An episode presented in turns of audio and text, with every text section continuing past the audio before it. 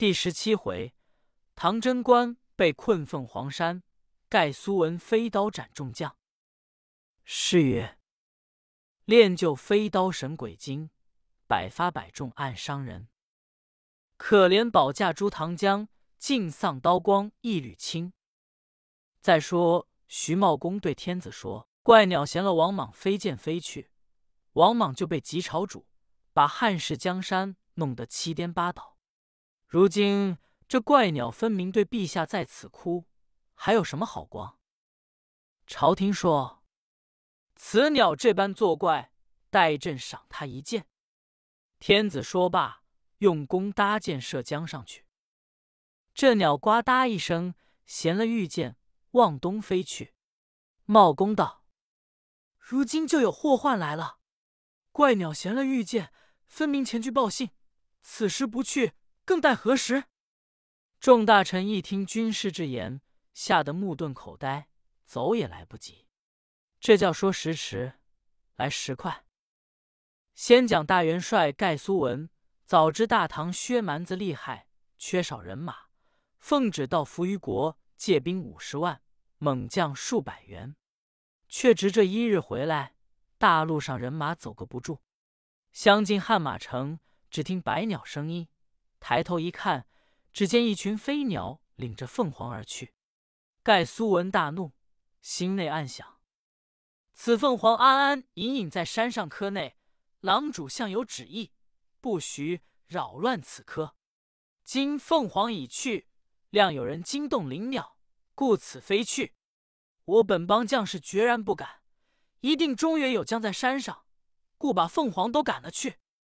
正想之间，忽听库离琴在头顶上叫一声，落下一支灵箭。盖苏文就拾起来一看，上刻“贞观天子”四字，明知唐王在山上，连忙吩咐传下军令，五十万人马进望凤凰山来。一声炮响。把凤凰山团团围住，下山的大路排列十众营帐，番将数员。山前扎住帅营，盖苏文自己亲手。又传令到建都讨兵十万，前来困上加困，兵上增兵，那怕唐王插翅飞了去。不表盖苏文围困山下，单讲山上唐天子正欲传旨，忽听炮声一起，大家看时。山下番兵来的多了，围得密不通风。天子吓得目瞪口呆，说：“先生，诸位王兄，未经之计怎么样？”军师与众将说：“陛下龙心涛安。盖苏文虽只围住此山，要捉我帮君臣，却也烦难。”将旨安下营盘，一面伐木作为滚木。这一天正当午刻过了，盖苏文也不开兵。山上君臣议论纷纷，当夜不表。到了明日，番营内炮声一起，大元帅冲出营来。你道他怎生打扮？头戴一顶嵌宝狮子青铜盔，雉尾高挑，身穿一领二龙戏水蓝青蟒，外置雁翎甲，前后护心，所带内玄弓，右边插一壶狼牙剑，坐下一匹混海驹。手端赤铜大砍刀，立住山脚，高声大叫道：“待山上唐同听者，你在中原稳坐龙庭，太平无事。想你活不耐烦，前来侵犯我邦，今日上门买卖，不得不做。唐同要逃命，也万万不能。若降顺我邦，低首称臣，我狼主绝不亏你一家。”亲王封你的，待保全性命，亦且原为万人之尊。若不听本帅之言，管教一山唐兵尽作刀下之鬼。按下苏文之言，单讲山上君臣望下看时，只见盖苏文头如八斗，眼似铜铃，青脸獠牙，身长一丈，果是威风。天子见了盖苏文，记着。前年战书上第十二句，传于我儿李世民，不觉恨如切齿，恨不得飞剑下去割他首级。段志远上前说：“陛下，带老臣下去会他。”天子说：“需要小心。”志远道：“不妨。”便按好头盔，紧紧攀胸甲，坐上马，提了枪，豁啦豁啦冲下山来，大叫一声：“待番奴！老将军来取你之命也！”苏文抬眼一看，说：“来将可通名来。”段志远冲的下山说：“你要问我知名吗？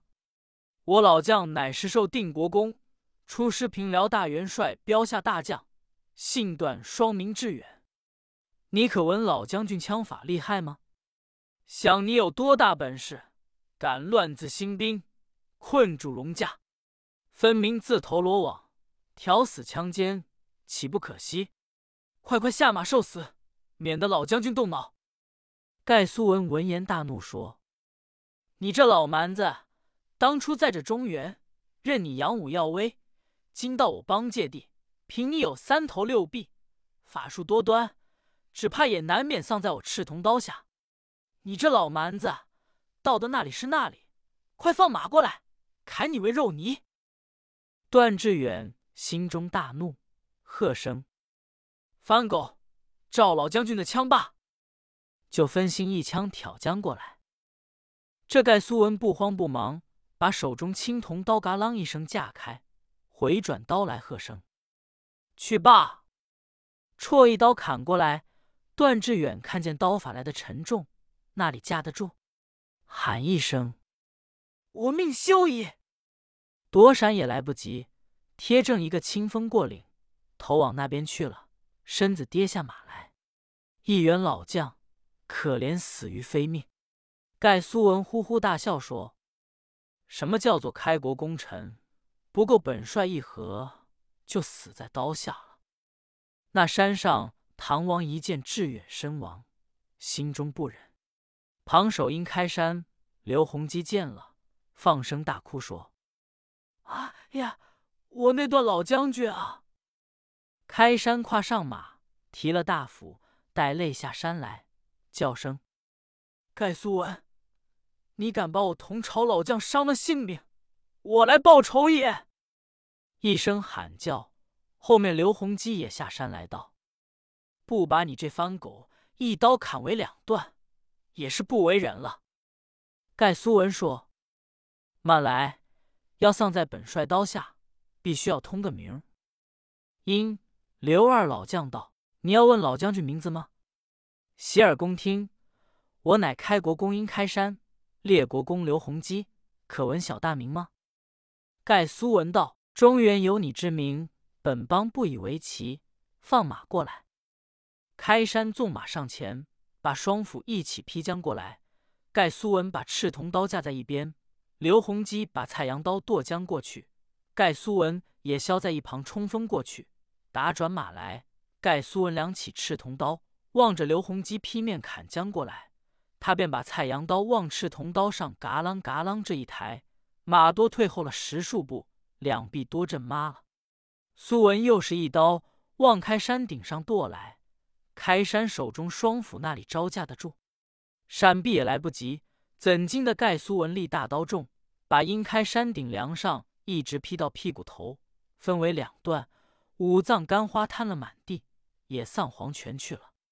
刘洪基一剑砍劈了殷开山，又要哭又要战，忽手一松，刀落在地，却被盖苏文拦腰一刀，身为两段，呜呼哀哉！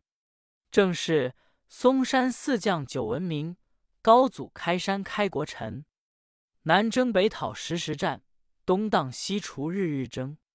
试看唐朝非容易，血汗功劳才得平。可惜四元年老将。凤凰山下作孤魂。这唐天子见三元老将军竟丧盖苏文刀下，不觉龙目中纷纷掉泪，心中好不万分懊悔。尉迟恭吓得目定口呆。下面二十六家插血弟兄内总兵官齐国远也有些呆的说道：“陛下，三位老将遭此惨死，难道罢了不成？待小臣下去与他会战，以报冤仇。”诸将道：“这个使不得，齐兄弟，你不要混账。”盖苏文手段高强，断因刘三元老将尚死在他刀下，何在于你？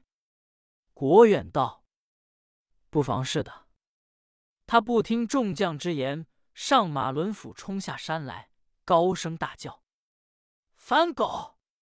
七爷爷来会你了。”盖苏文说：“又是一个送死的来了，快快留下名来。”国远道：“待你要问爷爷名姓吗？”洗耳恭听。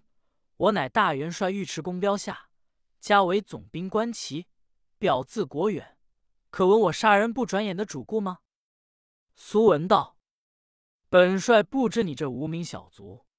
今日本帅开了杀戒，凭你多少名将下来，也尽斩死这口刀下。”国远大怒，纵马上前喝声：“赵府罢！”啜一声，双鬓爷子砍将过去。盖苏文把刀架在一边，马打交间过去，圈的转马来。苏文把刀一起，喝声：“去罢！”绰的一刀砍过来，国远那里招架得住？说声：“哎呀，我命死也！”把头一偏，连肩卸背着一刀，腹上一刀，斩为四块。一家总兵归天去了。山上有二十六家总兵，见齐国远身遭惨死，大家放声大哭，说。兄弟，哥哥们方才伤了三员老将，乃是一殿之臣，所以也不十分着恼。今其兄弟是我们插血弟兄，生死之交，岂可坐视国远身亡？我等二十六家好友，不与他报仇，更待何时？这番王当仁兄弟、尉迟南弟兄、李如归、尤俊达、鲁明弟兄、岳伯勋、鲁世侯。上山志、下山志、张公瑾、史大奈、韩世宗、金甲、童环、李公义、唐万人、卜光彦、卜光殿、秉远贞、秉远直、贾润甫、柳州臣、樊建威随征这二十六家总兵，其胯上雕鞍，枪的枪，刀的刀，尽皆含泪呼啦啦冲下山来，大叫：“盖苏文！”我把你拿来剁为肉酱，以祭我兄弟齐国远，方消我恨。这盖苏文往上一看，只见许多将官赶下山来，他倒问不得许多名姓，说：“来，来，来，祭我的刀口。”这数家总兵齐下山，把盖苏文团团围住在中间，望他乱斩乱打。也有紫金插分挑肚腹，一字躺照打肩头。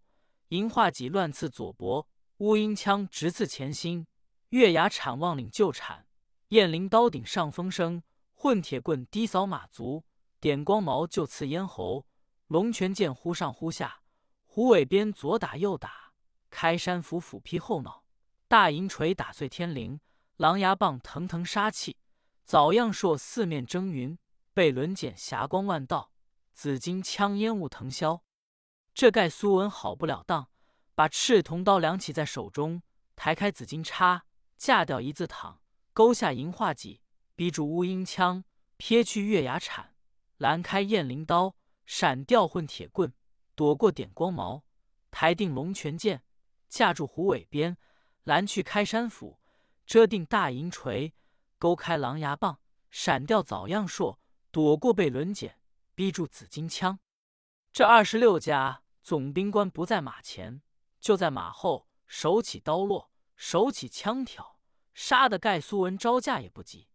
那里还有空功夫，还刀过去，手中刀法渐渐松放，人是呼呼喘气，要走奈杀不出。心内想一想，说声不好，我寡不重，不要一时失措，被他伤了性命，不如先下手为强。主意已定。便一手提刀在这里招架，一手掐定秘诀，背上有个葫芦，他就把葫芦盖揭开，念动真言，飞出一口柳叶飞刀，长有三寸，算叶阔相似，冲开来道有一丈青光，连飞出九口，山脚下布满青光。这数家总兵见了，还不知是什么东西。山上徐茂公大叫：“兄弟们，不好了！这是九口柳叶飞刀，要取性命！你们还不逃上山来吗？”二十六人一听徐茂公之言，大家魂不在身，如今要走也来不及了。有几家着刀的，已经砍为肉酱；有一大半刀虽不曾着身，青光多透身的了，拼命的跑上山来。随马而死不计其数。贾润甫、柳州臣才上山，也跌落马就死了。唐万人、尤俊达到得天子驾前，也是坠马而亡。二十六家插谢好友，为了齐国远，尽皆身丧。折刀的碎身粉骨。这光的全尸而亡。那盖苏文微微冷笑，收了飞刀，说：“山上唐童，你可见吗？本帅这九口飞刀，乃上仙所赐，有一百丧一百，有一千丧一千。方才死的这一班老少将官也不为少，量你价钱如今也差不多，没有能将了，还要镇住凤凰山怎么？快快献表归顺。”不表盖苏文猖獗，单言唐天子在山上见这班臣子死的惨然，看他面前只有得元帅尉迟恭了，心中好不痛苦，自己大叫：“唐同啊，唐同，你该拜江山！